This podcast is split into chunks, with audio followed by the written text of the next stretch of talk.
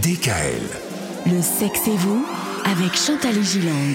Le sexe et vous. On vous disait hier qu'on peut prendre des bonnes résolutions à deux, en couple, et on va s'intéresser justement à ces couples qui durent. Qu'est-ce qu'ils font? Qu'est-ce qu'ils prennent comme bonne résolution, Chantal? Il faut se dire que la vie amoureuse est faite de hauts et de bas. Et vous vous demandez tous les jours comment avoir une vie de couple harmonieuse et pleine de complicité. Mais oui, évidemment.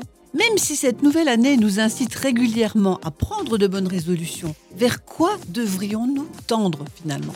Quelles sont les astuces des couples qui durent et qui témoignent ainsi de leur complicité et de leur amour? Une bonne communication commence par l'écoute. L'écoute. C'est le point central du couple.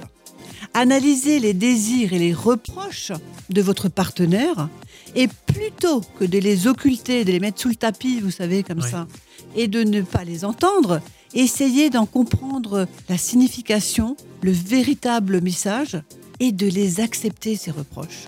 Ne pas dire oui, mais, oui, mais, mais non, etc. Prenez ensemble du plaisir au quotidien. Par exemple, en coupant les téléphones et les tablettes, partez parfois loin de votre domicile, loin, et profitez de l'instant avec votre conjoint.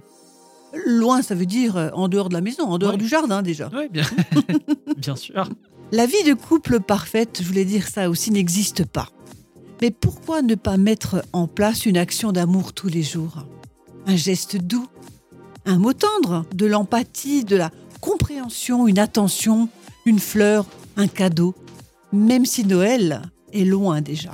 Mais oui, c'est vrai. Voilà pour les bonnes résolutions de couple. Demain, on aura une pensée pour les célibataires. Eux aussi ont droit aux bonnes résolutions.